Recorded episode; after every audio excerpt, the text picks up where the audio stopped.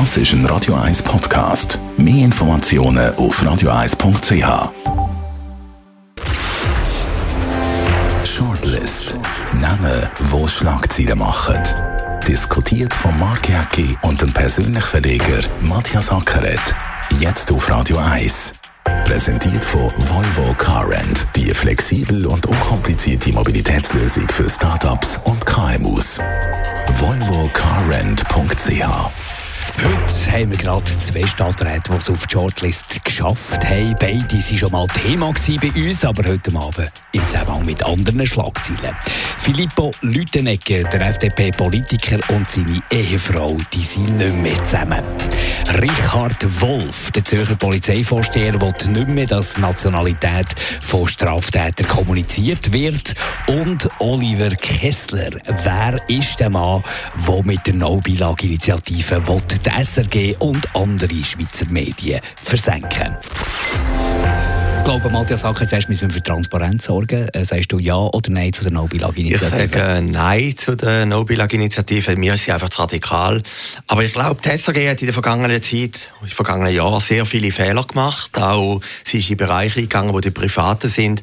Und das ist sicher ein Motiv, dass die Unstimmigkeit im Moment herrscht. Aber der äh, Kessler, der Oliver Kessler, das ist doch typisch so ein Jungpolitiker-Streich, wie wir es immer wieder kennen von Jungpolitikern, äh, wo man denkt, ah, jetzt müssen wir ein bisschen provozieren, kommt jetzt wieder Cedric Wermuth das Jointli anzündet und alle Medien berichten darüber, oder der äh, Bastien Giron, der da noch das T-Shirt hat abgezogen und seine, seine Bauchmuskeln hat präsentiert und alle haben darüber berichtet, grossartig. Und jetzt der Oliver Kessler, der auch gedacht hat, komm, jetzt schaffen wir die Beilage ab und äh, da haben wir die Aufmerksamkeit und was ist passiert in den heutigen Zeiten? Alles wird vielleicht ein bisschen grösser, wird vielleicht ein bisschen mächtiger, wird vielleicht ein bisschen gefährlicher. Die Geister, die ich rief.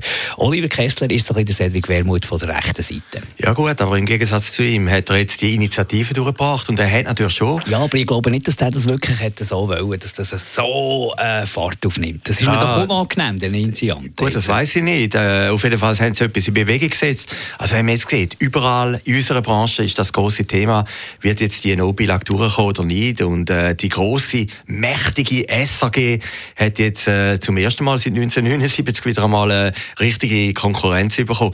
Äh, ja, äh, er hat schon irgendwie den Zeitgeist getroffen, muss man sagen. Also wenn man jetzt sieht, Zürcher SVP, fast einstimmig, fast kommunistisch. Aber sonst sind alle äh, anderen sind dagegen, außer noch der Gewerbeverband. Aber, aber ja, gut, aus anderen Gründen, oder? Gut, der Gewerbeverband hat über 30'000 Mitglieder. Also es zeigt doch wirklich ein Unbehagen, oder? Man kann ja nicht immer sagen, da wehre ich mich auch dagegen. Ich war ja vor einem Jahr in Amerika gewesen, bei der Trump-Wahl, dass man irgendwie sagt, wenn jemand gegen etwas ist, wo nicht, wenn er gerade im Mainstream ist, dann ist er ein Idiot oder irgendetwas. Er trifft irgendwie schon etwas, dass jetzt so eine Opposition ist gegen die SAG. Und äh, die Frage ist natürlich, wie das bis zum 4. März rauskommt. Es geht jetzt noch vier Monate. Ich glaube, es wird abgelehnt. Es wird knapp abgelehnt. Aber es zeigt, die SAG muss sich reformieren, wenn sie langfristig als, äh, sage jetzt mal Anführungsschlusszeichen, als Staatssender kann überleben kann. Aber die die hat man uns schon versprochen vor der Abstimmung RTVG. Nachher kämen die, die ist nie gekommen. Jetzt sagt man wieder, wir dürfen nach der No-Bilag, also man macht dort glaube ich, schon Kommunikationsfälle bei der SRG. Aber wenn du mit den Leuten redest, warum sagen ihr Ja zu der No-Bilag-Initiative? Und ja. bei mir im engsten Umfeld. Die Leute sind zu wenig informiert, was sie verfolgen haben. Das ist ja logisch, da sagt jeder, du, wenn Heinz das letzte Mal Schweizer Fernsehen geschaut? Nie. Also gut, warum soll ich da jedes Jahr irgendwie über 400 Stutz zahlen? Aber es geht eben weiter. Es geht eben dort weiter.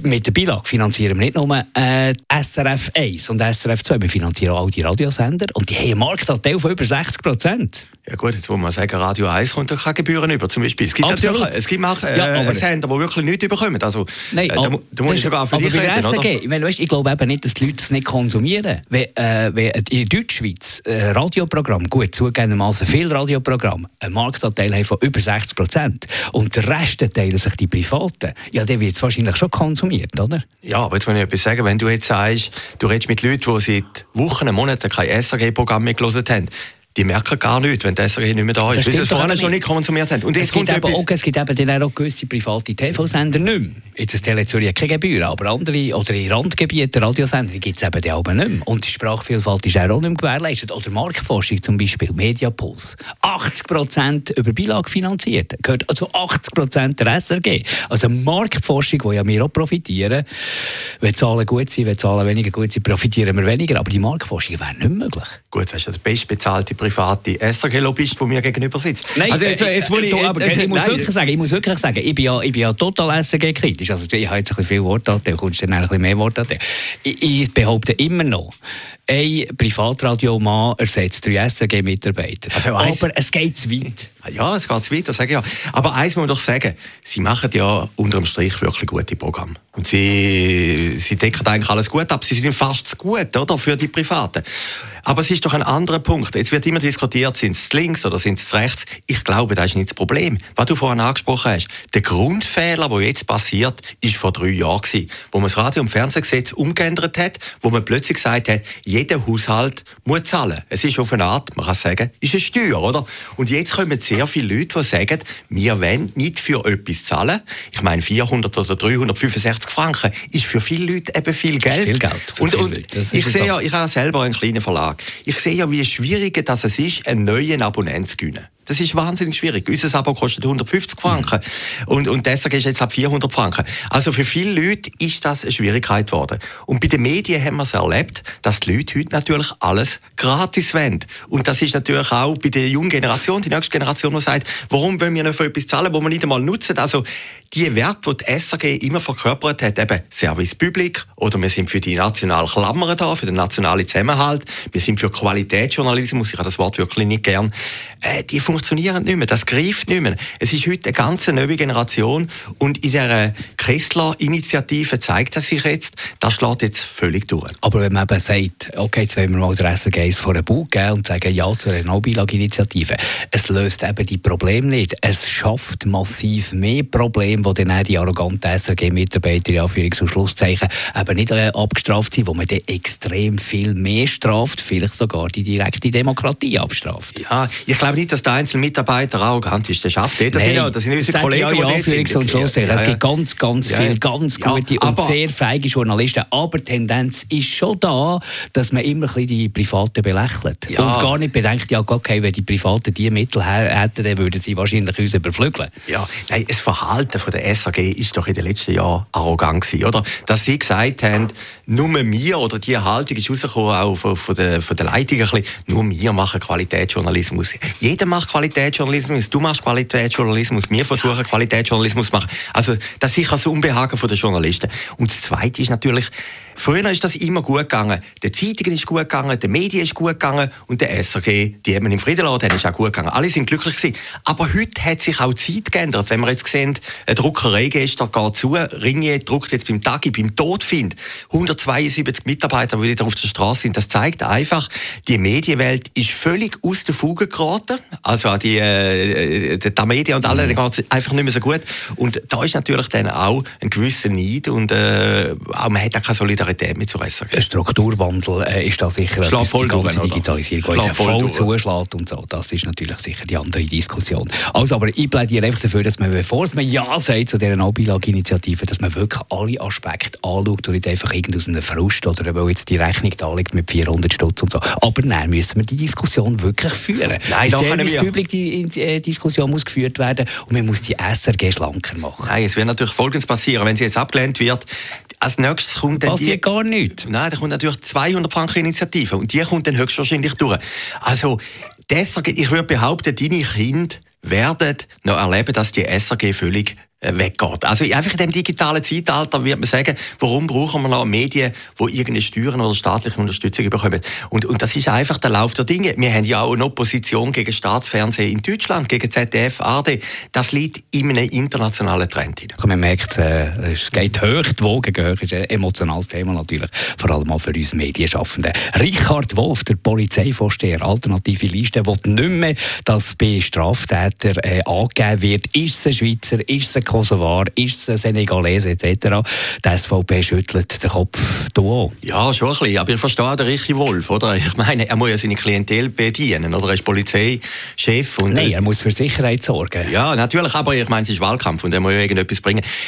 Der Grundfehler ist doch, dass man den Wolf, der ein sympathischer Typ ist, als Polizeichef macht. Ich meine, die ja, Linken... Das haben wir schon mal diskutiert. Ja, das haben wir schon mal diskutiert. Die Linken haben jetzt einfach ins offene Fenster rennen lassen, möchten natürlich, dass der weggewählt wird, dass er einen eigenen Machen setzen Also von dem her begreife ich das irgendwie noch, er muss Wahlkampf machen. Aber der Vorschlag ist natürlich gaga. Ich meine, im also- Schluss läutet natürlich jeder Journalist natürlich der Polizeistelle an und sagt, weißt du, für einen, sagen, es ist ein Albaner gewesen. Ich meine, 53 Prozent habe ich irgendwo gelesen, ich weiß nicht, ob die, man soll den Statistiken nie so glauben. Müssen wir schauen, von welcher Seite das sie kommt, selbstverständlich. Ja, klar, aber, aber, aber, aber, rund die Hälfte sind einfach Ausländerdelikte und ich finde, man sollte die Transparenz machen. Die Leute wissen es ja eh schon. Die Leute wissen es ja eh schon.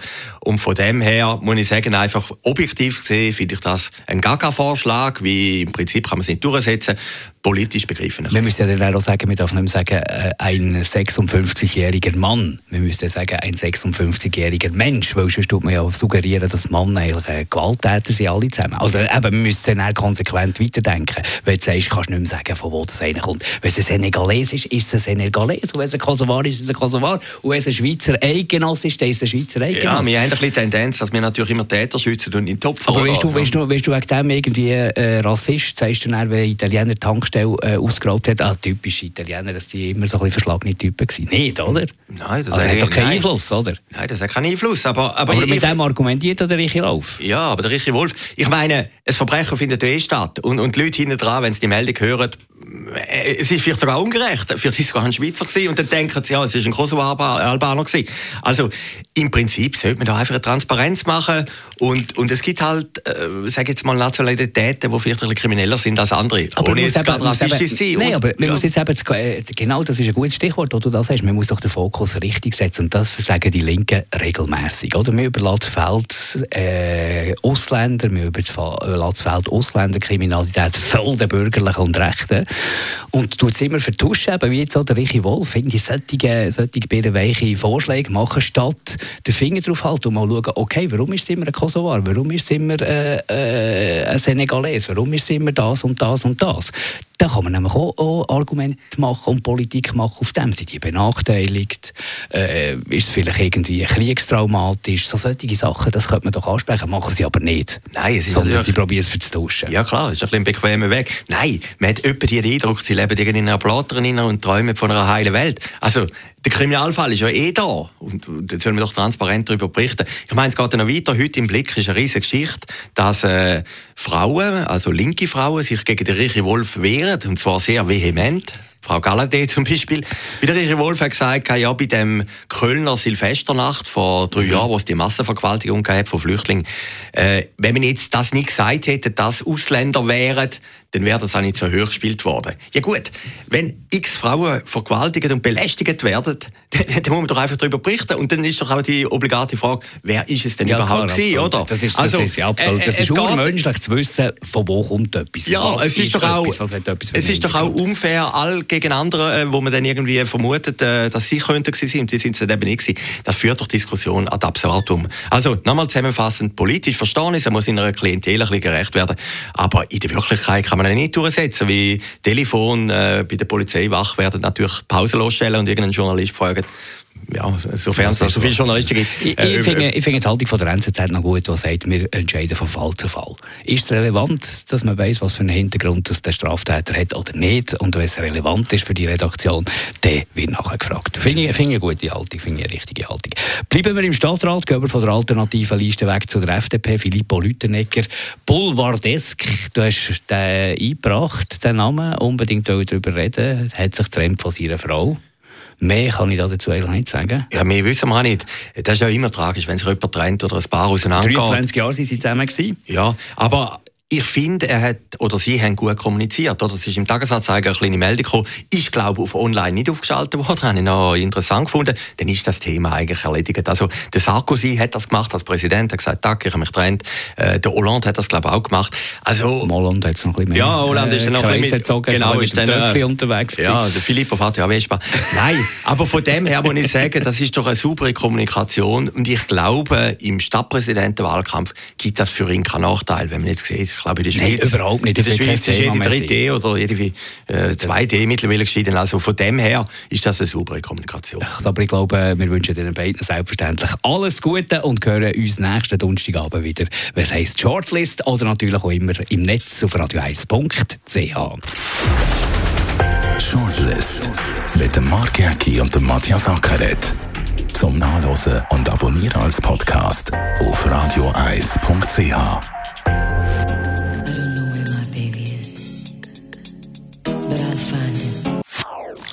Das ist ein Radio 1 Podcast. Mehr Informationen auf radioeis.ch.